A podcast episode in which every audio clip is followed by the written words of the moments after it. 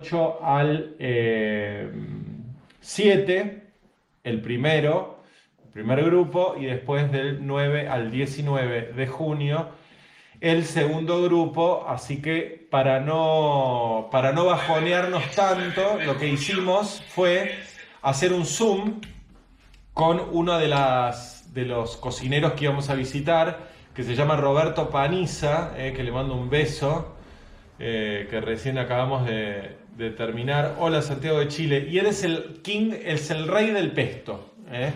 Y vamos a ir a ver cómo se hace el auténtico pesto. Así que entre las 5 de la tarde y las 6 y, y media de la tarde estuvimos en una clase del pesto, estuvimos viendo los morteros. Bueno, acá yo tengo uno de mis morteros porque el resto lo tengo en otro lado.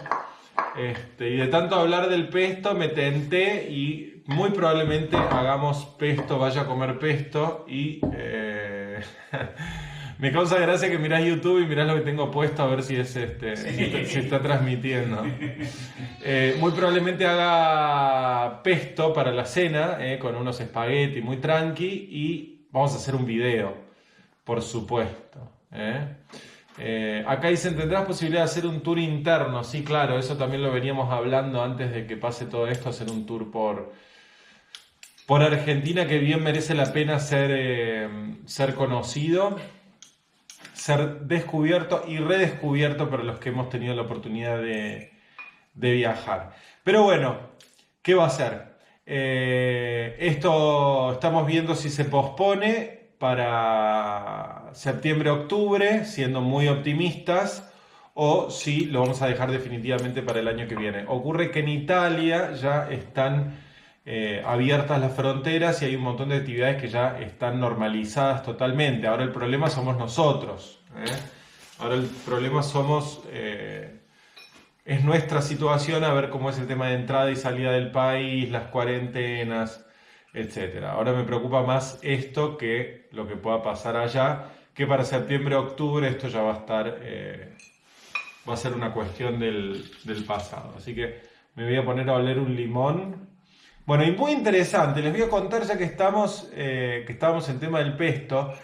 Este, este hombre, este cocinero, Roberto Paniza, viaja por el mundo haciendo eh, pestos. Él nada, va traficando sus morteros de acá para allá. Y me contaba, me dicen que todavía no se ve en YouTube. Ya se ve. Entra ahora porque ya se ve. Yo me estoy viendo por la, por la tele. Entonces, bueno, mitos y verdades del pesto. Imagínate que el tipo es recontra fundamentalista con respecto al pesto. Contaba que originalmente se hacía con cuatro ingredientes, que era albahaca, aceite de oliva, ajo y sal todos los ingredientes eh, con denominación de origen protegido. Ustedes saben que los italianos son muy celosos con, de sus productos y tienen productos de alta calidad y trabajan mucho en el reconocimiento de estos productos. ¿sí? Es decir, ellos hacen buenos productos, pero por otro lado son muy buenos mostrándole al mundo por qué sus productos son tan excelentes. La verdad que para copiar. ¿eh? Eh, y bueno, ¿cuáles son los permitidos del pesto? ¿Cuáles no? Por ejemplo, él despotricaba contra los pestos de rúcula, por ejemplo. ¿Qué es lo que pasa con toda receta cuando adquiere fama mundial, chicos? Cuando eh, una receta se vuelve muy popular, muy musical a la hora de decirla, que queda bien en una carta, etc. Eh, lo que ocurre es que uno se apropia de esa receta y después la modifica, en muchos casos la desvirtúa. Y él contaba que el pesto es estrictamente de albahaca, ellos tienen una albahaca especial ahí en la, en la región. Y, bueno, contaba que hay 380 tipos de albahaca, variedades de albahaca, de las cuales solamente 150 son eh, aptas para el consumo y una es apta para el pesto, decía él, que obviamente defiende su pesto. Igual nuestra albahaca de verano que tenemos eh, que ya pobrecita la mía. De hecho va a ser una buena excusa para terminar de podarla la planta de albahaca porque el invierno va a terminar de arrasármela. Eh, la albahaca es una hierba bien de verano, entonces sufre mucho los fríos. Ahora se puede encontrar una, albahaca morada, si están cerca de, huertas o, tienen acceso a, eso, van a ver que eh, la albahaca morada, pero no es la indicada para el pesto, porque es una albahaca mucho más fuerte. ¿Está rico el lemon pie? Increíble. Fede está liquidando el lemon pie. La última porción que quedaba la está eh, liquidando. Eh, Espectacular. Yo ya me comí la, la mía mientras estábamos en el, en el Zoom. La albahaca morada es una albahaca más rústica, más gruesa. Si bien suena más exótico, no todo lo más exótico es eh, siempre mejor. Todo lo contrario, todo lo que es extremadamente popular, digamos, revela su carácter elemental en términos de que eh, muestra su versatilidad y su gran aceptación por todo el público. En general, lo que más conocemos suele, suele ser lo, mejor porque es lo más eh, acertado. Efectivamente, la albahaca de verano, la verde, esa que tiene ese cutis tan lozano, tan lisito y que es tan tiernita, es la más rica. La morada es linda, da color, pero eh, no es tan indicada o no- yo no la usaría para hacer, por ejemplo, un pesto, por caso. Entonces él contaba esto y yo le decía, bueno, a nosotros nos pasa algo parecido con el chimichurri. Le decía, nosotros tenemos nuestra salsa patria que acompaña las carnes asadas, que es el chimichurri, que aunque eh, muchos no sepan, es una salsa que en el último tiempo adquirió fama mundial y sonaba exótico usar chimichurri para acompañar eh, platos. ¿Qué pasa? Estamos de acuerdo, hay un chimichurri rutero que se hace con salmuera, que la ponen en las botellas de vino que se toman este, los gauchos, le hacen unos surcos al corcho, queda canalado y ponen la mezcla de hierbas secas con la salmuera y van rociando el asado en la parrilla con el chimichurri. Después hay un chimichurri si querés más modernos, algunos que así así pues tenés merengue everywhere. Eh, hay un eh, chimichurri que se hace con hierbas frescas, con perejil fresco, eh, se le ha puesto aceite de oliva, es decir, hay variantes permitidas. Ahora, cuando ya empezás a ver chimichurri de mango y leche de coco, no, falta de respeto. Entonces a eso eh, hacía alusión él. Y otro ingrediente que tampoco lleva, que a mí me llamó mucho la atención, es pimienta. Viste que uno sal y pimienta.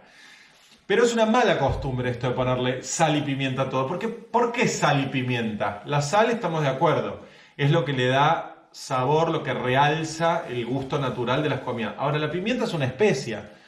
¿Por qué convinimos que a todo se le pone sal y pimienta y no sal y cardamomo o sal y, agu- y aguaribay o sal y canela o anís o jengibre o demás? Porque es un sabor que a mí me encanta la pimienta negra, yo soy fanático de la pimienta negra. Y de hecho en un restaurante hacía el pesto a cuchillo. No, gracias. Acá. Ahí. Sí, rarísimo. Rarísimo. Este, mm, hacíamos un, un pesto a cuchillo eh, con albahaca y eh, granos de pimienta tostada, molida con el lomo del cuchillo y desgranábamos el queso y lo mezclamos todo y quedaba como un pesto rústico. Sin embargo, no lleva pimienta porque los genoveses no son muy de comer pimienta. Sí en otras regiones de Italia, pero no eh, ahí. Así que bueno, es increíble y es apasionante cómo se puede viajar a través de la cultura, ya no de una nación, sino de una región, a través de la comida, de los alimentos y cómo todo tiene un- una explicación. Él contaba que, eh, bueno, hablamos también de la farinata, que es lo que nosotros conocemos como fainá, eh, que es esta mezcla eh, tan, tan rioplatense, ¿no? tan porteña y tan eh, uruguaya de acompañar la pizza con esta especie de torta de harina de garbanzos que allá se llama farinata y se come sola como un street food, digamos. Y él contaba que surge en las ciudades portuarias porque hay mucha necesidad de comida rápida. Entonces dice, vos fíjate cómo eh, en Hamburgo, que también es un puerto, aparece la hamburguesa, que es un, después viaja a Nueva York, que también es otro puerto, los fish and chips en eh, Londres, y eh, cómo el, digamos, las soluciones gastronómicas que se van encontrando responden a necesidades del lugar, ¿no es ¿cierto? Que los campesinos por ahí tienen otras costumbres porque comen en las casas, en fin. Así que me parece súper interesante todo esto. Todo esto era lo que íbamos a ver en el viaje. De eso se trata el viaje, eh, además de comer rico, pasarla bien y eh, transmitirles a ustedes a través de las redes, los que no los que no pueden venir o los que se quedaron afuera del viaje, que no pudieron entrar en esta eh, oportunidad. Y bueno, como me dicen por acá, por algo es, si no es, si no pasó ahora, por algo debe ser, así que habrá que esperar. Cruzo los dedos para ver si nos podremos ir a fines de septiembre, principio de octubre, y si no, nos iremos eh, el año que viene. ¿eh? ¿No tenemos librito hoy? Qué lindo viaje, sí, claro. Che, ¿por qué no ponemos el YouTube acá como ayer? Che, me pica la garganta, la nariz, eh, permiso. Eh, YouTube ahí, sí se Claro, ¿por qué no lo ponemos derechito a la par del... Porque es como que te abarca todo. Ah, ¿y qué me abarca? No importa que se vea ahí, mientras no se vea, hasta acá se puede ver. sí, sí, sí. Sí, tráelo. Ahí, así, así compartimos, porque ayer me gustó la luz que tenía. A ver si. Ahí está, ¿ves? Me lo pongo, mira, me lo pongo acá.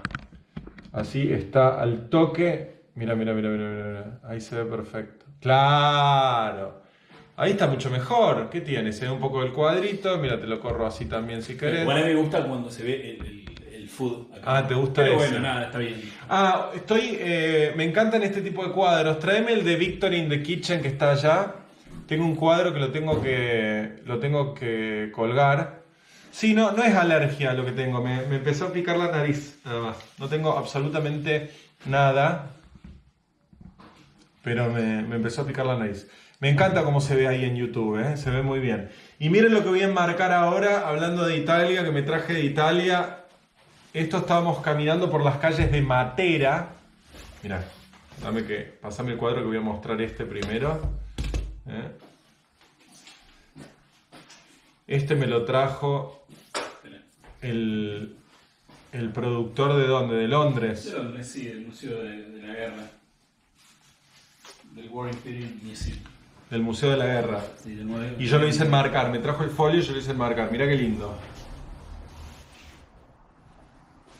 Está bueno, ¿eh? Vamos a dejarlo así.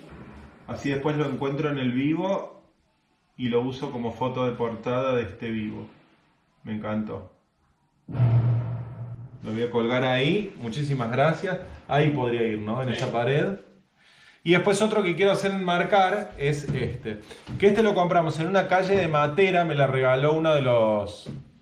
De, de las parejas que, que vino, Alejandra y Daniel. Y me llamó la atención y me lo regalaron. Divinos. Pero obviamente no lo uso como repasador porque no es un repasador, sino es como un mantel. Y es la pasta en Italia, ¿se ve? ¿Ven? La pasta en Italia. Y tiene, según cada región, o sea, es un mapa que en vez de decirte qué ciudades son, te dice qué pastas son de acuerdo a cada región de la península, ¿ves? Nosotros hicimos toda la parte, eh, en septiembre de 2018, toda la parte del, del norte de Emilia, no, no, está bien, Emilia Romagna y Piamonte y el año pasado, en mayo del año pasado, hicimos todo lo que es Matera, que queda por acá, más o menos, que es la región de la Basilicata, y la Puglia, que es todo esto. Hicimos todo el taco de la bota y subimos todo hasta acá. Increíble. Vamos a subir a. Y ahora vamos a hacer toda la parte de lo que es... eh, voy a subir a Facebook y. la YouTube. li- vamos a hacer la Liguria, la Toscana y vamos a hacer la Liguria, la Toscana y eh, la costa azul de Francia. Eh, y vamos a terminar comiendo lo de Mauro, en fin. Pero tranquilos, no pasa nada, todo sucede por algo, lo vamos a hacer eh, de un momento a otro. ¿eh? Bien, ¿con quién fuiste? Saludos México, fuimos con un grupo de... eh, de foodies, digamos, de personas amantes de la gastronomía. Y, eh, a ver si lo puse bien, sí, ahí está, ¿no? Un grupo de foodies amantes de la gastronomía. A ver ahí si lo puedo acomodar.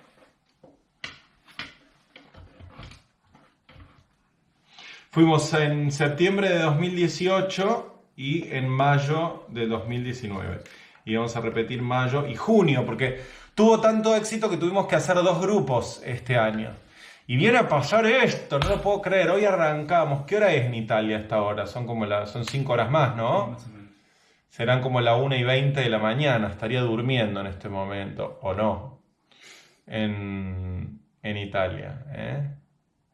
¿Quiénes pueden ir al viaje? Recién me conecto. Todo el mundo puede ir al viaje. De todas formas, en este momento no tenemos inscripciones abiertas por cuestiones obvias. Eh, así que, obviamente, van a haber próximos viajes eh, estipulados para el 2020 y se me juntarán el de, 2010, y- el de 2021, perdón, se me habrán juntado el de 2020 y el de 2021 y me pasaré todo el 2021 viajando y aprendiendo de gastronomía porque son viajes muy nutritivos en términos no solamente de manjares, sino en términos de aprender de cocina. ¿eh? Es muy lindo. Pero contá, por ejemplo, en el primero que hicieron. Bueno, en el primero les cuento brevemente, porque ya que estamos con esto, en el primero lo que hicimos fue, tengo que hablarles chicos, pues tengo que hacer catarsis de este viaje, entonces por lo menos viajemos juntos mentalmente. Hicimos, en el primero hicimos, eh, incluso eventualmente vamos a repetir destinos, pero ¿qué es lo que ocurre? Ocurre lo siguiente. Eh, nosotros hicimos el primer recorrido en Emilia Romagna y Piamonte. Yo tengo. Mis, todos mis antepasados son de ahí, porque Bolonia son todos los Lambertini y Piamonte son todos los. eh, por parte de mi madre, los Poñante. ¿eh? Yo soy Lambertini, Poñante, Mainero, Galeano. Y si seguís para arriba también, Tarditi, eh, eh, Ferrero, eh, bueno, son todos, todos, absolutamente todos tanos. y, y bueno, fue muy lindo ir a esa, a esa región de, de Italia. Hicimos las ciudades de Bolonia, empezamos por Bolonia, que le dicen Bolonia la gorda, la vieja y la... eh, ay, no me acuerdo, la gorda porque es la capital de la comida en Italia. De hecho, se había inaugurado recientemente el Fico, It- el Fico Italy, que es como un parque temático de diversiones, es como un Disney, pero de la comida italiana. ¿Qué quiere decir esto? Que uno ingresaba a este lugar y estaba dividido según las regiones de Italia. Pero no es que estaba dividido según las regiones de Italia, que era un colgadero de fiambres y frascos amontonados como... Este. No, no, era... Vos en cada región te metías y, por ejemplo, querías saber cómo se hacía la auténtica mortadela y no solamente tenías la, el procedimiento y te podías meter a hacer la mortadela, sino que ibas a la parte de atrás y había una granja y te mostraban las distintas razas de chancho, chanchos, y te mostraban qué, eh, con qué tipo de chancho se hacía la mortadela. Después ibas a la región de Nápoles, después ibas a la región de Sicilia, la región de la Toscana, de la Liguria, etcétera, etcétera, etcétera, y según cada región. Ahora, fíjate qué increíble cómo invierten en eh, vender su producto, ¿no? Porque no basta con tener un producto excelente, sino que también eh, hay que hacerlo saber. Bolonia la docta, la gorda y la roja. Claro, la docta, la gorda y la roja. La roja porque eh, arquitectónicamente se usaba un tipo de, de edificación de, de ladrillo que es, eh, que es así colorado. Entonces por eso le decían la... Pues es que yo iba a decir la docta, la gorda y la... ro- Pero la docta me hizo acordar a Córdoba y dije, no, no debe ser. Eh, a nuestra Córdoba Argentina que también le dicen la docta eh, por las universidades y demás. Así que fuimos a Bolonia, después fuimos a eh, Módena, fuimos a Alba, en Módena obviamente vimos cómo se hace el acheto balsámico, fuimos a Parma, a ver cómo se hace el auténtico queso parmigiano, en Alba las trufas blancas, que de hecho todavía tengo, algunos frasquitos con trufas blancas, y en Alba lo que hacíamos era buscar eh, con, los, con los perros buscadores, tienen perros que los tienen entrenados para buscar las trufas Las abajo de la tierra. Las trufas son como hongos que incluso en muchos mercados se venden como joyas, es decir, se, se exponen y se ponen arriba de un papel cada trufa se pone arriba de un papel y abajo de cada trufa está escrito el precio. Entonces una por ahí vale 3 euros, otra vale 4 euros, otra vale 5 euros, así según el tamaño. Se venden como, como acá venden las paltas, por ejemplo. Bueno, así. Eh, y es muy loco cómo entrenaban Los a los, aguacates. a los, a- o los aguacates. Es muy loco cómo entrenaban a los perros para que encuentren las trufas. Le daban a las madres de comer trufas o le, o- o le ponían trufas, digamos, o, algún saborizante de trufas al alimento del- de la madre. Entonces la leche que le daba a los hijos salía como saborizada, o sea, tenía como algo de ese sabor. Y entonces los perros crecían con conociendo ese, ese sabor y después los ponían a, a buscar. Es impresionante. Además, el perro va y empieza a cavar y está ahí. Es un, es un flash. Yo he subido muchos videos. De hecho, fíjense, creo que en historias destacadas están mis viajes, al- no todo, al- algunos viajes a Italia. Y si no, si les interesa, pongan hashtag Pedro en Italia. Creo que hice eh, hashtag Pedro en Italia y hashtag Pedro en Italia 2019. Y ahí van a encontrar todas mis fotos, todo mi álbum del viaje por Italia. Eh, así que bueno, nada chicos, eh, 11 días y 10 noches de, de ese viaje que fue fascinante. Y el año pasado hicimos Matera, que es, eh, fue considerada como la capital de la cultura europea 2019, que después trágicamente se inundó. Ahora tengo entendido que ya están, ya están bien de nuevo. Eh, bueno, Matera es una ciudad increíble, eh, con los, los sassi, que son así como eh, esas cuevas. Fíjense, incluso en mi IGTV o tengo videos del desayuno en Matera, una caminata por Matera. Eh, fíjense, porque además, no sé por qué, pero ese día era radiante, se filmó con una calidad que te juro que lo ves y es como que estás ahí. Yo Me levantaba a las 7 de la mañana para ir a caminar por Matera, se, se filmó La Pasión de Cristo, se filmó, se filmaron algunas escenas de la Mujer Maravilla, vieron cuando ella crece que está en la isla de Temisira, que es donde están todas las amazonas y qué sé yo, intervenidísima digitalmente, por supuesto, porque los de Matera estaban indignados porque cuando vieron la película, claro, no era Matera porque era, un, era ficticio. Ponían cascadas, cosas que no, no hay. Este, así que Pues yo voy a fue increíble. y los voy a pasar a YouTube y a, y a Facebook. Sí, pero miren eso, chicos. Entren y miren porque es muy, muy lindo. Y así que eh, al- el año que viene, eh, y si Dios quiere, este año repetiremos en, una, en un nuevo destino. ¿Cuál era la idea inicial? Como salieron tan bien los tours, era repetir los tours con gente nueva.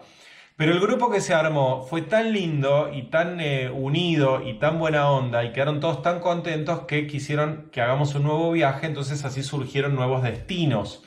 Pero eso no quiere decir que los destinos que ya hemos hecho, como Toscana y Emilia Romagna, o Matera y Puglia, no los podamos repetir. ¿Eh? Este año era un tercer destino nuevo, repito, que era Toscana, Liguria, pero Toscana y Liguria como nunca antes se mostraron, porque vamos a los mejores hoteles, a los mejores restaurantes, vamos a visitar productores, a restaurantes con estrellas, y vamos a terminar eh, con estrellas Michelin. Y vamos a terminar en, eh, en Mirasur, que es el mejor restaurante del mundo del chef argentino Mauro Colagreco, en, en Menton, se pronuncia así, ¿no? Menton, en la costa azul de Francia. Así que... eh, Algo importante que también lo preguntaron es, en realidad no es para gente de Argentina, puede, el, el tour se inicia allá en Europa. Exacto. cual, personas de cualquier lugar del mundo. pueden- Oportunamente, chicos, cuando saquemos el viaje, yo le estoy contando a los que recién se, se meten en el vivo, porque hoy hubiera iniciado mi viaje por eh, Italia. Por eso es que estamos charlando tanto de esto. No es que estamos vendiendo nada, porque en realidad todo lo contrario, estamos como sobrevendidos, porque tenemos dos grupos esperando poder viajar. Y esperamos el año que viene hacer muchísimos más. Así que oportunamente se van a enterar de todos, quédense tranquilos, pero está muy bien lo que apuntaba acá Fede, que le estaban preguntando, que en realidad eh, los viajes no son solamente para argentinos, sino para todo, el, para todo el que quiera sumarse, porque el tour arranca en Italia, no es que arranca en Argentina. Esto lo hacemos para que la gente eh, pueda adquirir sus aéreos como quiera. Y eh, nada, hay gente que prefiere viajar de una forma, hay gente que prefiere viajar de la, de la otra. Ojo porque estás en, en cuadro. Eh, hay quienes tienen facilidades o incluso hay quienes antes del tour vienen de otro lado, después del tour se van para, para otro lado. Así que bueno, ¿qué va a ser? Acá estamos en cuarentenados, pero bueno, nos tenemos, nos hacemos compañía por lo menos mediante el vivo. Vamos a arrancar. Saludes, Fede. ¿Cómo les va a todos? Qué lindo estar acá con vos hoy. ¿Cómo andas? ¿Bien? Muy bien, muy bien. Yo estoy medio jorobado de la panza. ¿Sí? Sí, no sé qué habré comido que me cayó mal, estoy medio, medio complicado. Y bueno. Y ayer comí lemon pie todo el día, a la Sí, noche Ayer te alimentaste en un país, fue lo único que comiste. comí lemon pie todo el día y anoche y a la noche comimos chuleta de cerdo con polenta. No, pero una polenta tranqui, sin queso, por supuesto, cerdo y queso no, eh, con una salsita de tomate porque no tenía nada. Hoy me llegó el, les voy a mostrar, tengo los vegetales orgánicos de los amigos de Huellas del Sur y tengo ganas de hacer un sorteo para regalarles bolsón de eh, vegetales orgánicos. ¿eh? Así que voy a pasar a mostrarles lo que han mandado.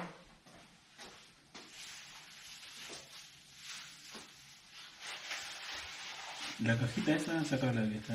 ¿Qué? La cajita. Bueno, algunas cosas que mandaron porque todo no, no se puede. Bueno, hay remolacha, hay remolacha, hay calabaza. Hay remolacha, hay calabaza. Y lo que más me gusta que son las hierbas. ¿eh? Mira, te las acerco para que la huelan.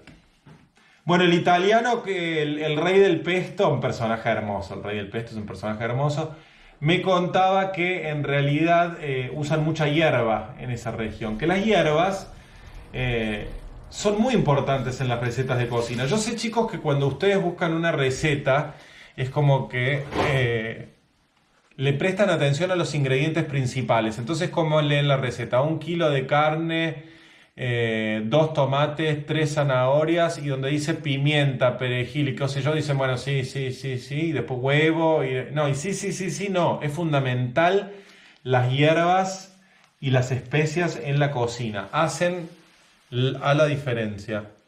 Qué, hermosas que son. Mi- Mirá, mirá la... Ustedes no saben el perfume. Encima es increíble porque todas juntas podría quedar cualquier cosa. Sin embargo, todas juntas es como que estás en un, en un jardín hermoso. Bueno, ¿qué tengo por acá? Tengo este que es el más fachero, digamos. ¿eh? Que en Argentina es como que el más lindo. Que es el perejil crespo. ¿Eh? Acá tengo el perejil crespo que eh, tiene muchísimo sabor a, perejil y a mí me encanta la formita para eh, sacarle las puntas y ponérselos a ensaladas, por ejemplo, ensaladas de hierbas. Me encanta para acompañar una carne o a una ensalada de cualquier cosa o a unos tomates, que ahora, bueno, no, no es temporada, no están lindos los tomates, pero eh, a mí me gustan tanto las hierbas que he aprendido a incluirlas eh, como parte de los vegetales, es decir, como, como un componente más de las ensaladas. ¿eh? Pero ese es un gusto adquirido. Hay gente que le parece medio difícil de pasar el perejil solo. Y es tan verde que incluso hasta sirve para darle más tonalidad verde a otro tipo de salsas. Por ejemplo, esto si me escucha el Tano de hoy me asesina, pero en muchos lugares se usa algún vegetal verde bien oscuro para potenciar el color del, del pesto. ¿eh? Ese Fede que está papando moscas literalmente. Por otro lado tengo Mosquitos. cilantro, ¿eh? el, el- el amado y odiado cilantro, acá lo ven. Eh, qué lindo que se ve en YouTube ese verde. Una belleza. El cilantro. ¿Cómo hacen para que les vengan así las hierbas esta gente? Con estos fríos que están haciendo. Mirá lo que es esto. Es impresionante la, esta tierra arcillosa negra de, de Buenos Aires, de Santa Fe. El color de las verduras también es impresionante. Bueno, a ver qué más ven. Tengo orégano. Acá está. Este. Este es el orégano. Que uno, mira, pasale el dedo y olete, vas a ver que. Olor a pizza. Sí. ¿O no? Acá está el orégano. Que yo lo- me verán usar un montón el orégano fresco en las recetas. sepan que eh, las hierbas frescas y secas cambian muchísimo. Algunas drásticamente, drásticamente quiere decir que si dice eh, usar, por ejemplo, albahaca fresca y tienen albahaca seca, no la usen, porque es otra cosa completamente distinta. El orégano seco es muy utilizado. De hecho, el orégano es muy del que no sabe cocinar. ¿Vieron el soltero que se va a vivir solo y que no sabe cocinar y todo lo arregla con orégano? Seco. Seco, exactamente. es como había visto así, yo para mí era el orégano que Claro, para vos el queso venía el árbol con las bolsitas de orégano seco que uno iba y y era para tirar orégano churrasco. Exacto, bueno, es como el queso rallado de las pastas, es decir, bueno, lo sepulto en queso rallado, entonces va a estar rico. Pero el orégano seco tiene eh, fresco, perdón, tiene muchísimas aplicaciones y a mí me encanta utilizar, sí, son todas hierbas orgánicas estas. Me encanta utilizar el orégano fresco en ensaladas, en arroces, por ejemplo, para darle un toque. Yo me, encanta un montón hacer arroces. La semana que viene me llega el arroz de dos hermanos, así que vamos a hacer muchas recetas con arroz. Por ejemplo, una cebollita morada rehogada con un diente de ajo. Le pongo eh, una pizca de, de coriandro, que es la semilla del cilantro molido. Eh, eso lo rehogo, le tiro el arroz, un rico caldo, lo dejo evaporar y que se absorba en el arroz tapado a fuego bajo y lo termino con unos, tengo unos arándanos rojos ahí disecados, pero pueden ser pasas de uva eh, y unas hojitas de orégano fresco y algún quesito picante, qué rico, tengo ganas de comer eso, pero no tengo arroz. Bien, ese es el orégano fresco. Otra cosa, viene muy fácil el orégano fresco, ¿eh? no es de esas hierbas peleadoras y eh, para pollo horneado el orégano, por supuesto, el orégano es, es bien gauchita, queda bien con todo. Mirá qué bien se ve el verde este en, el, en la pantalla, es impresionante, es como que está ahí. Increíble, bellísimo. Después, ¿qué más tengo? el, elegante y codiciado cibulet o cebollín, ¿eh? que también es aliado para quienes inician sus primeras destrezas en la cocina, porque picadito con un queso crema, ¿a quién no le ha salvado una reunión con amigos o no? Pero tiene muchísimos usos. ¿sí? Las hierbas en general se separan en eh, hierbas eh, que se agregan al final de la cocción o que se pueden comer crudas y hierbas que son para agregar al inicio de la cocción o que se pueden comer, que se deben comer cocidas. ¿sí? Estas son todas hierbas que se agregan al final de la cocción o que se pueden comer eh, crudas. ¿sí? Tanto el cibulet, el cilantro, el orégano fresco. ¿eh? y a ver si tenemos. Y acá tengo mi hierba, una de mis hierbas preferidas, que es el tomillo. ¿eh? Qué delicia que es el tomillo. Si hay un olor del invierno, es el olor del tomillo. Olé. Porque es el olor como del guiso. Mm. Es el olor cuando estás haciendo. Claro, pasa que hay que llenar de bits la memoria para. El disco rígido hay que llenarlo. Si tienen hijos y niños, háganle eh, oler esto. ¿eh? Llenen, llenen el disco rígido mental con este tipo de aromas y sabores que van a ver que los chicos que no, no solo van a, salir con mejor gusto en la cocina, porque después también están las madres, eh, viste, este esnovismo de mi hijo tiene cuatro meses y ya come wasabi, no. Pero van a salir más inteligentes y con más recursos también. ¿eh? Esto me hago cargo yo, va por mi cuenta, está basado en absolutamente ningún conocimiento más que la intuición y entender que cuanto más, como dice el dicho, cuanto más naipes tiene nuestra baraja, más complejos somos. Entonces, esto ayuda también. No solo esto, esto, libros, etc. y acá tengo la menta campechana, maltratada, postergada, al fondo del patio, ¿no? que hay tantas variedades, que a veces uno dice, eh, una receta con menta y va a su patio y encuentra, claro, vos ves que el cocinero usa una menta divina, lisita, oscura, etcétera, y eh, vas, a, vas a, los que tienen la fortuna de tener patio y encuentran una menta peluda, pinchuda, bueno, esa no, esa un mojito y gracias. Pero esta Mm, me encanta, mirá. Es increíble. eh, hoy, chicos, como les contaba recién, el... No, hay 380 tipos de albahaca y 150 eh, de las cuales son aptas para el consumo. Así que imagínense la cantidad de variedades que hay de cada una de las hierbas.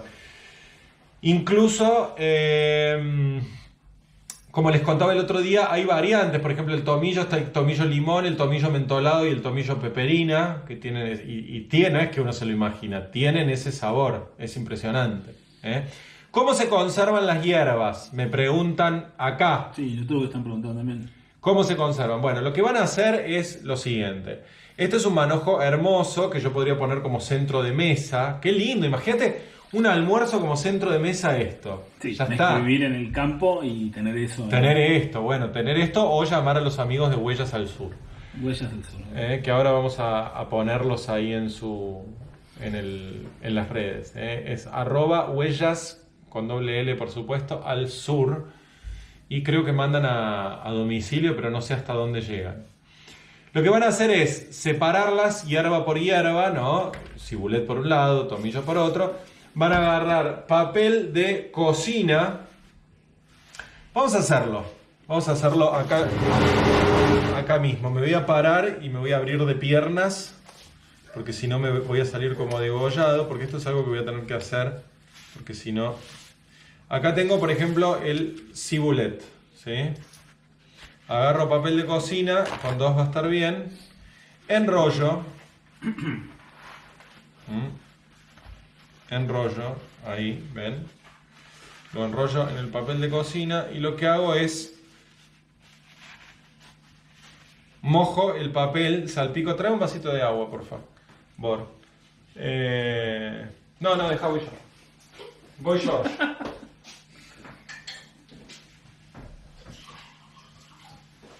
Y lo que hago es simplemente. eh, yo lo mojo acá para que se cierre. Lo mojo acá para que se cierre. Y ahí pongo en el cajón de los vegetales uno al lado del otro. Y eso nos asegura. incluso lo que sería mejor, si quieren, es agarrar un tupper o un recipiente plástico y ponerlos así envueltos, humedecidos. ¿Por qué humedecidos? Porque duran más. ¿Mm? Porque duran más. Nunca pongan las cosas en recipientes plásticos y las asfixien porque... eh, ¿Ven? Acá quieren que deje que se vea, pero no puedo, chicos, porque está muy arriba el, el celular. Tendría que tenerlo así durante todo el programa. ¿eh? Y ahí las van a... Preguntan si las lavo. Las hierbas en general suelen ser bastante, bastante limpias, pero... eh, y algunas cuando las lavas, después cuando lo picas, se, se empasta. Pero si podés darles una, una mojada. El tema es que vos, por ejemplo, pones el cibulet a lavar y si después lo secaste queda todo despelucado, o sea, perdiste esto. Te diría que si querés lo mojes y lo sacudas un poco. Pero yo la verdad, eh, y eso antes de usar, no, no recomiendo que lo laven y lo guarden. ¿eh? Siempre, siempre se guardan sucias, entre comillas, ¿no? porque esto no está sucio. Pero, por ejemplo, las frutillas, lo mismo. Nadie lava frutillas, se las guarda porque se pudren en la mitad del tiempo. Se guardan como vienen, con su cabito, y luego se lavan, se descabitan, se secan y se utilizan. ¿Está? Bien. Acá tienen el cibulet. Y dejo para lo último la espectacular. El espectacular. Mira, me tengo que alejar para que vean el, el tamaño que tiene. ¿eh? Mira lo que es.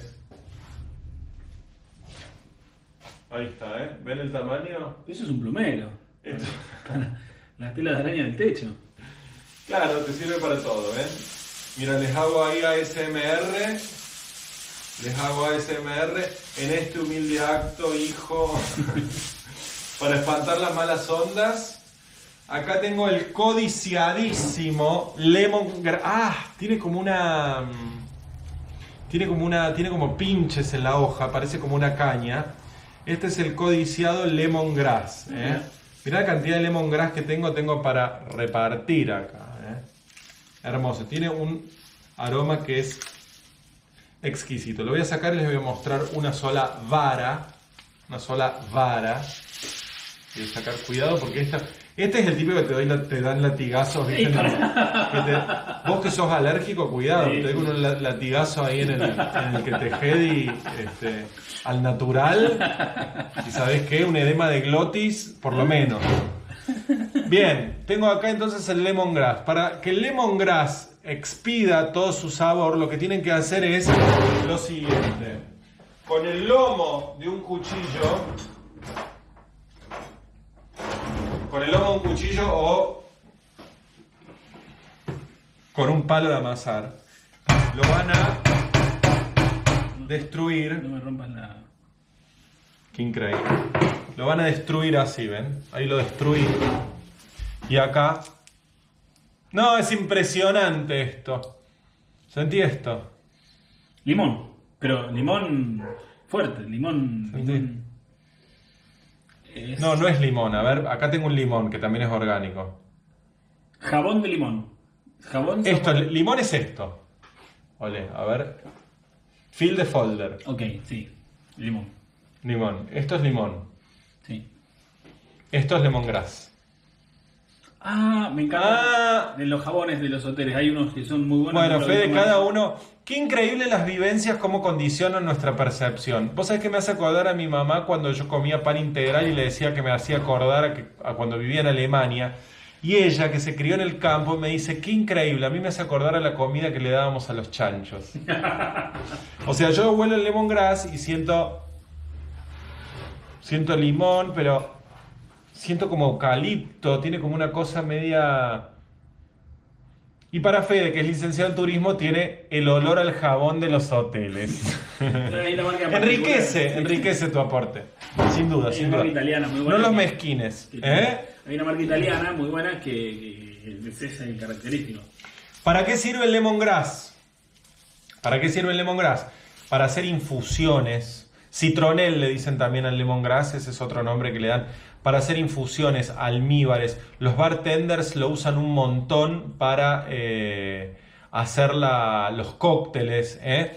No es tan rico de comer, sin embargo, por ejemplo, en el sudeste asiático se usa mucho para hacer el curry verde.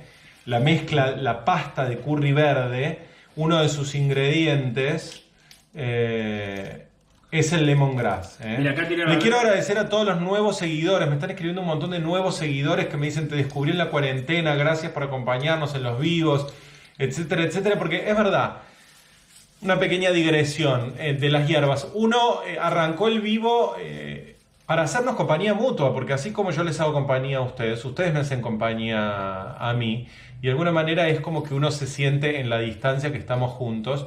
Pero para eh, algunas personas que me han, escrito, me han mandado mensajes muy conmovedores y muy sentidos de que eh, les, hacen, les hace compañía, porque obviamente hay mucha gente que está sola. Entonces, bueno, un beso grande para todos ellos. Me encanta estar acá eh, haciéndonos compañía mutua. Bueno, entonces, obviamente, ustedes es engañoso porque uno lo ve, parece como un puerro. Entonces uno dice lo pico y lo. No, no, no lo intenten porque es muy leñoso. ¿Ven que es leñoso? Como si fuera como una caña de azúcar verde. Así que no lo hagan. Sí se usa la parte más tierna, como les decía, para hacer pa- pastas de curry eh, verde con otros ingredientes como albahaca, menta, cilantro, hojas de lima, kafir, En ingredientes Facebook- clásicos de la cocina del sudeste. En Facebook, asiático. María Bertoni, alineado con eso, nos tiró el Mm. Ton Yung Kung La Tom Yum Soup. Soup, ¿no? Sí. Tom Yum Soup es una sopa de leche de coco y tomate Que me encanta. que nos encanta, Podríamos, exactamente. podríamos hacer algo hoy. Sí, no. Yo cosas tan étnicas no me gusta hacer porque me parece una falta de respeto. Eso lo tiene que hacer alguien que sea de la, No, no, pero de la, de la zona. No, vamos a comer pesto. Yo ya estoy. este, Bueno, mañana cualquiera y además, esto, hay algo que me cayó no bien y no sé qué, qué puede ser. eh, así que vamos a, a comer en un rato, pero me parece que la, me parece que la cura está acá. Algo me dice que la cura viene por este lado. ¿eh? Anoche, una pone en Instagram, anoche soñé que les robaba el lemon pie. Muy bueno. No, sobre mi cuerpo, sobre mi cadáver. Así que eh, uso un montón las hierbas, úsenla. Obviamente estos días van a ver en los videos, cómo no, que eh, las protagonistas van a ser las hierbas, porque si bien se guardan y si están bien conservadas, tiran un tiempo. Obviamente que esto, esto fue cosechado hoy, ¿se entiende? Hoy, esto fue cosechado hoy, entonces, em, lógicamente, con el correr de los días se va a ir eh, deprimiendo. Pero bueno, no lo vamos a permitir. ¿Me poner electricidad en el de Facebook, por favor? Te pongo electricidad en el de Facebook, dale. Acá va. Te lo enchufo. Que Porque alguien dice. que no podía escuchar bien y a veces yo tengo la teoría que podría llegar a ser por... Ahí está, ahí está. Ahí puse electricidad. Y tenemos poquito tiempo, así que te va a dar como algunas puntitas Bueno, tenemos poquito tiempo, pero qué lindo, ¿no? Anotemos. ¿Sabes, ¿Sabe de qué me sirve el productor? Le voy a dar una tarea. Dígame. Para cuando usted esté acá al, al, lado mío. Eh, escriba en una hoja un resumen de lo hablado, porque después a la hora de eh, quienes no pudieron ver el, el vivo en vivo, valga la redundancia, y lo ven en diferido, pueden entrar al, a, mis, eh, a mi IGTV o al eh, video de Facebook y ven... O de YouTube. O de YouTube, claro, los nuevos amigos de YouTube que tenemos y tanto queremos, y pueden ver qué temas se hablaron en el vivo, que en general son aleatorios. Nosotros tratamos de que al principio el vivo surgió como una cosa más estática de preguntas y respuestas, que me pareció un embole, y fue eh, mutando en esto que es hoy. Que si bien no es un delirio, hay un deambular permitido que siempre con la cocina como eje central nos permite pivotear en eh, distintos temas. Entonces, ¿de qué hablamos hoy? Del pesto, hablamos de las hierbas, cómo conservar las hierbas. Este, ¿Te parece? Eso se hace mucho en los programas de cocina, o se hacía antes cuando había presupuesto, que cuando el cocinero está grabando hay uno que anota ¿Para qué? Para que después lo que se anote sea exactamente lo que se pone en la placa, porque por ahí yo sé que voy a hacer una receta que tiene una cucharadita de, no sé, mostaza y le puse dos, porque me pintó en el momento. Entonces tienen que figurar las dos que le puse. Bueno, leo mensajes de los amigos de YouTube. Gabriela Galván, Pedro, toma un vasito de agua con una cucharada de vinagre de manzana y una cucharita de sal o bicarbonato. Es buenísimo para el estómago. Bueno, dale. Me encanta. Igual yo soy muy vinagrero. ¿eh? De hecho, hoy me comí un bifacho así y así de gordo. Eh, con ensalada y le pongo puro vinagre. Soy un fanático del, vinagre. Y a la tarde me comí medio lemon pie.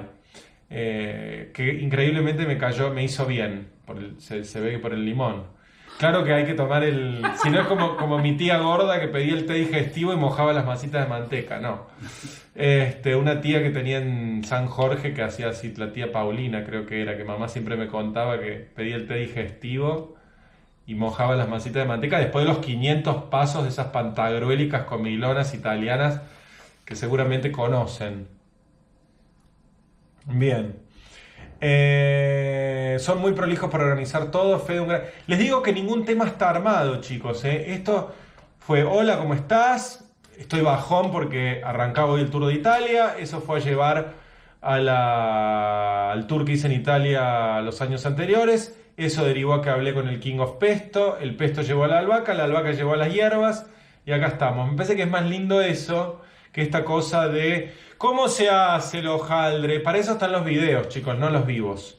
Eso lo comprendí con el tiempo, que en realidad el, conocimiento de cocina duro, vayan a los videos, que para eso tenemos el material y está todo guardado en YouTube. Fíjense que eh, cambié la biografía de Instagram, ya no es más esos dibujitos, tipo dibujito de cocinero, soy cocinero, dibujito del avión, me gusta viajar, dibujito de la tele, hice tele, dibujito del libro, eh, tengo un libro. Eso me da muy 2017, ya fue hice una versión simplificada y agregué ahí la dirección del canal de YouTube para que todos se puedan eh, suscribir y apretar la campanita para enterarse de las novedades.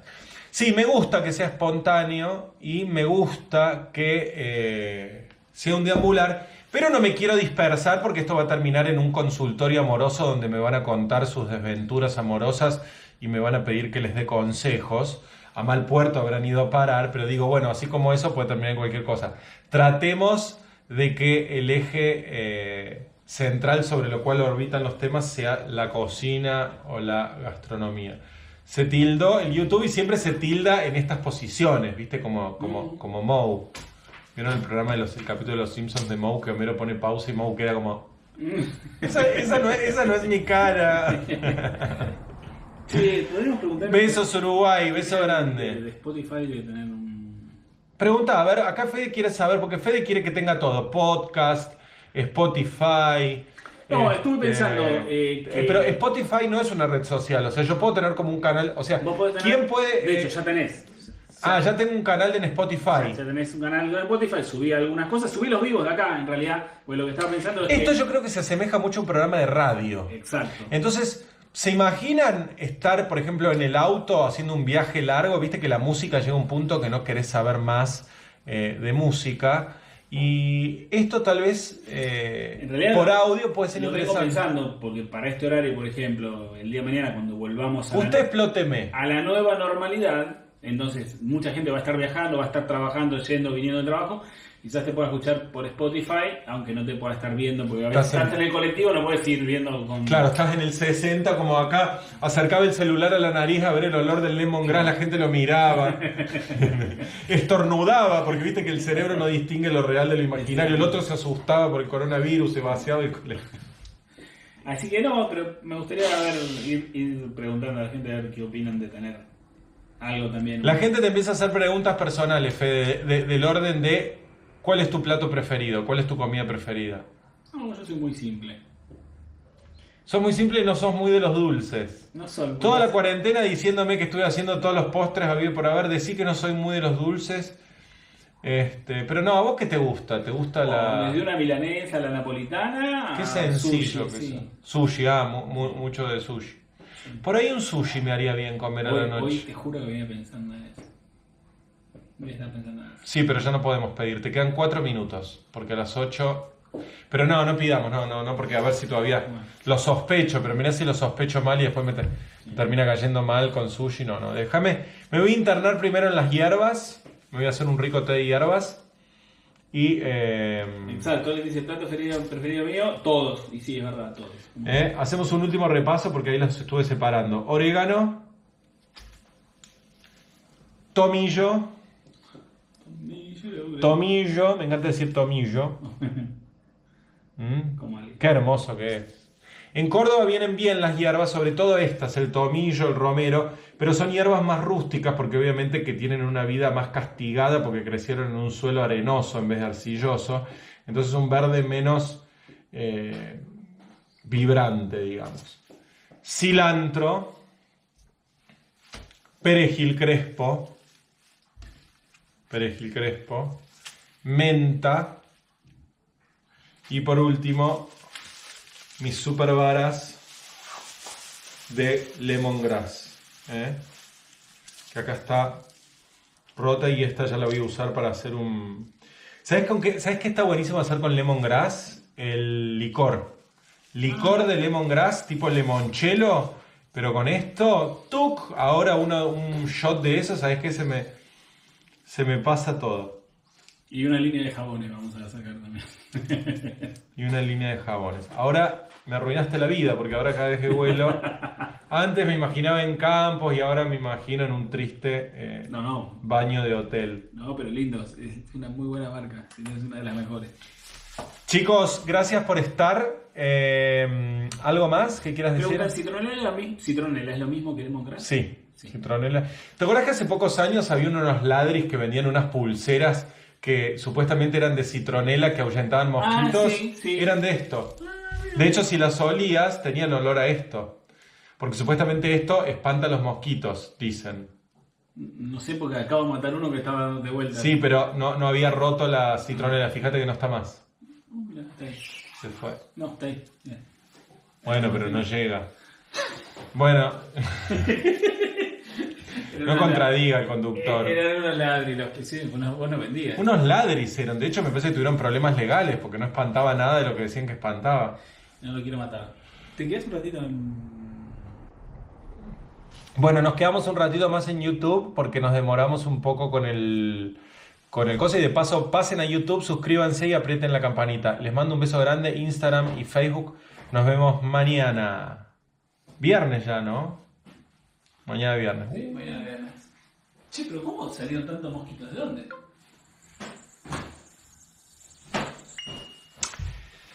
Bueno, amigos de YouTube, seguimos. Hola. Qué bien queda ahí puesta la, la cámara, ¿eh? La verdad que queda muy, muy bien. Bueno, cuéntenme en YouTube, estuvimos investigando a ver si quieren que hagamos algún video del tipo 50 cosas sobre mí. A mí esas cosas, la verdad que mucho no... No, pero va a ser divertido. 50 cosas de mí relacionadas a la gastronomía, porque si no es como... Pedro, ¿qué pasó? De golpe y porrazo te dieron mosquitos. Hay dos mosquitos acá, en el pasillo. Bueno, si no te gana te la empata, dice. Más, más tres. Lo, cuatro. lo dicen vos. Ahora, Ah, ahora... no. ¿Son mosquitos posta Te todos? lo juro, pero no sé qué pasó. Y que están todas las luces prendidas. Sí, pero, pero, pero- Bueno, Fede, estamos en vivo. Eh, creo que hay todavía pulseras, digo, dice. Eh, es rebobo el perejil crespo. Sí, es verdad, dice Cristian, pero te juro que este tiene gusto. Mirá que lo comí hoy en una ensalada y tenía mucho gusto, eh, tenía mucho sabor, pero es verdad que suele venir sin tanto sabor, es de un sabor un poco más débil el perejil, el perejil fresco. El famoso es más lindo que rico. Acá apoyan la idea Anaí Gago del podcast. Vamos Pedro con el podcast. Ah, tengo que decir que pongan me gusta, pongan me gusta. ¿Por qué hay que poner me gusta? Pues tenés que... Si lo que cuentan son las views. Yo no entiendo ni siquiera para qué sirven los suscriptores, si lo que cuentan son los las views. ¿Alguien me dice para qué sirve tener muchos suscriptores en YouTube si lo que realmente cuenta son las... Es más, yo como usuario de YouTube veo un montón de videos en YouTube de gente a la que no estoy suscripto. No, pero bueno, lo, lo bueno es... Cosa que les pido que no hagan con este canal. Claro. No, pero lo que tienen que hacer es suscribirse para que cuando nosotros hacemos algún, sacamos algún video se enteren todos, porque si no, no se enteran. ¿Y no pueden tocar la campanita sin Claro. suscribirse? Bueno, no sé. Sí, pero no tiene sentido. Bueno, nada, suscríbanse y listo. Y la campanita. Bueno, acá estamos, dicen, se están sumando 306 personas en el vivo de YouTube. Increíble, ¿eh?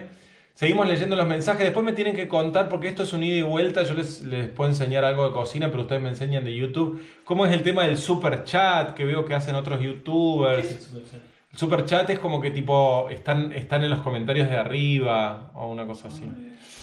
Eh, sí, soy de Sagitario. Fede, deja de, de espantar mosquitos, por favor, pareces que pareces Pero este. Y menos con mi lienzo de Pero Italia. está bueno porque no... Mira, no, no, te voy a, te voy a, te vas a ir a, a Matera. Me usa el lienzo de Italia para, para espantar moscas. No, para matar mosquitos. Bueno, aquí estoy, dicen. Dengue. Es un poco obse, No contradigan al conductor. Qué diferente se ve. ¿Vieron qué diferente que es la imagen en eh, YouTube? Se ve un poquito distinta porque ayer explicamos con Carla Eloísa, la bruja venezolana, que es una genia. Aprovecho para mandarle un beso porque me tira toda la buena onda y toda la data. Parece la hija de Mark Zuckerberg porque sabe todo lo de las redes al día y al minuto. El otro día le explicaba a Fede que lo del ojo de pez, si bien lo desactivó, ven que los bordes se ven como circulares, o sea que técnicamente es un efecto ojo de pez, aunque esté desactivado, pero para que se vea bien me tendría que alejar más, cosa que no voy a hacer. Pero bueno, me parece raro que una cámara tan sofisticada eh, no tenga eh, una... directa. ¿Eh? Claro, una edición directa como lo- los decentes videos de YouTube que veo en, en otros canales. Sí, pero tiene muy buena calidad. Sí, tiene buena calidad, sin duda. Acá dicen, las preparaciones para bebés repelentes se hacen con citronela, dice Alicia Escordo. Aprovechar Lemongrass, saludos de Bolivia, un beso grande a los amigos de Bolivia. Hace un video con tu pesto y para qué pasta se come. Sí, vamos a hacer, vamos a hacer, eh, voy a hacer una pasta con pesto. Ahora, me encantan las hierbas. ¿De qué signo sos? De Sagitario. Eh, 50 sombras de Pedro. 50 sombras de Grey la vendieron como una película así como re... Y cuando la vi dije, ¿esto era? ¿No les, pasó lo mismo? Como que mucha parafernalia y cuando la vi dije, esto es súper naif. Eh, hice la tarta de ricota. Se me aguó el relleno. ¿Qué pasó? Dice Soledad Córdoba. Es raro que se te haya aguado el relleno, porque incluso si hubieras usado una ricota sin escurrir y bastante líquida, el huevo que tiene hace que solidifique el relleno. Así que algo ahí eh, raro hubo. ¿eh? Basta, Fede. Basta. Stop. Em, no, pues está saltando por toda la casa espantando. Con esto.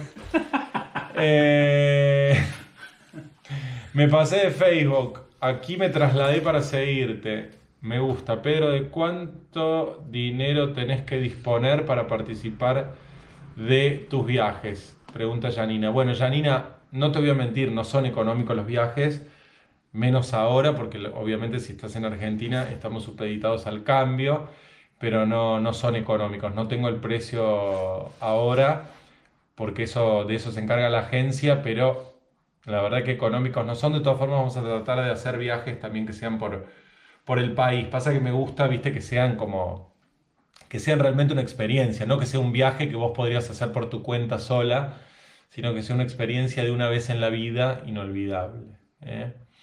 Bien, me encantaría tener un amigo como vos, dice Cristian. Bueno, ya somos amigos, Cristian. De una forma a la distancia ya somos amigos.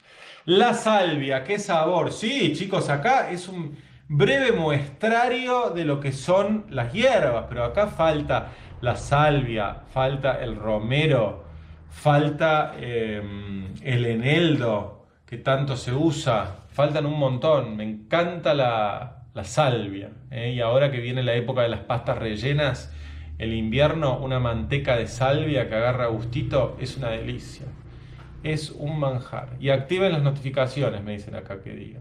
¿Dónde publicar los viajes? En las redes sociales. Recuerden, si quieren ver de qué se tratan estos viajes, pueden ir a las redes y ponen eh, hashtag Pedro en Italia o hashtag Pedro en Italia 2019, que fue el del año pasado. Pasa que cuando hice el del 2018 puse Pedro en Italia porque no sabía que iba a haber cosas, pero fue un éxito rutilante, así que vendrán muchos más. ¿Mm? Voy por el budín de arándanos el fin, dice Alejandra. Anda ciegamente, que no falla, no se te van a hundir los arándanos. Pesa bien los ingredientes y te va a salir excelente.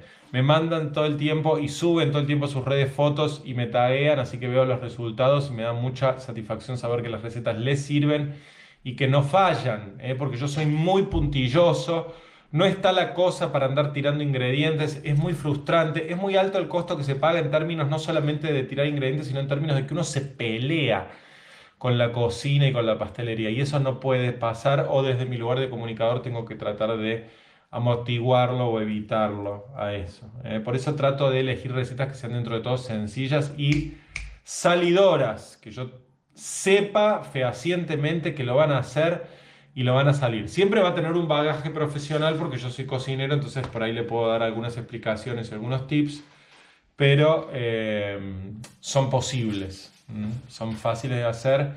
Y, y, bueno, cada tanto hago una receta que por ahí es más compleja o con algún ingrediente más difícil de, de encontrar, porque también es lindo soñar un poco, digamos, no todo en la vida es el sentido práctico de resolver con lo que tenemos, sino que también está bueno poder soñar con, eso que es inaccesible, ¿no? O demostrar que eso que aparentemente es inaccesible no es tan inaccesible. Bien. Hola Pedro, te seguía por Facebook, ahora por, por Instagram y ahora por YouTube. Bienvenida. Ya te nos suscribimos, nos seguimos por todos lados. Buenísimo. Chicos, estoy con un tema con TikTok. No sé si abrirme o no la cuenta porque estoy peleando eh, ya reclamé mi usuario, que es una cuenta que está abandonado, abandonada, así que no sé si, ¿qué, se puede hacer? Que muchos usuarios escriban y que digan, este, yo mandé un mail y mostré que tenía las cuentas verificadas de Facebook y de Instagram. Y ahora estamos viendo de, verificar también Twitter. Pasa que de un tiempo, hace un tiempo que eh, Twitter canceló las solicitudes de eh, verificación